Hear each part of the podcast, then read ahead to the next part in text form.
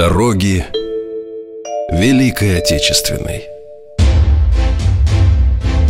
От мирных пашин От заводов и фабрик Через линии фронтов и партизанские края Они вели наш народ.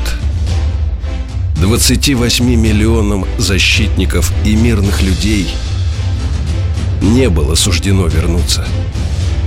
Они ушли чтобы принести своей родине победу над самым лютым врагом в ее истории. Немецкий план захвата СССР получил название «Барбаросса».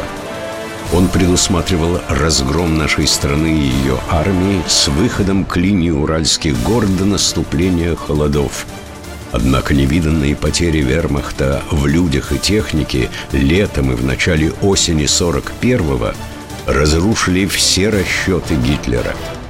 За первые шесть месяцев войны германские войска понесли большие потери, чем за два года войны в Европе.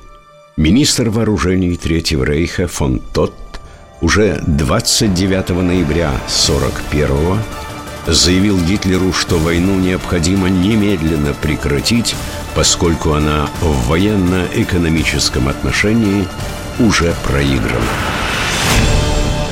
Все для победы. Каждый четверг. Утром.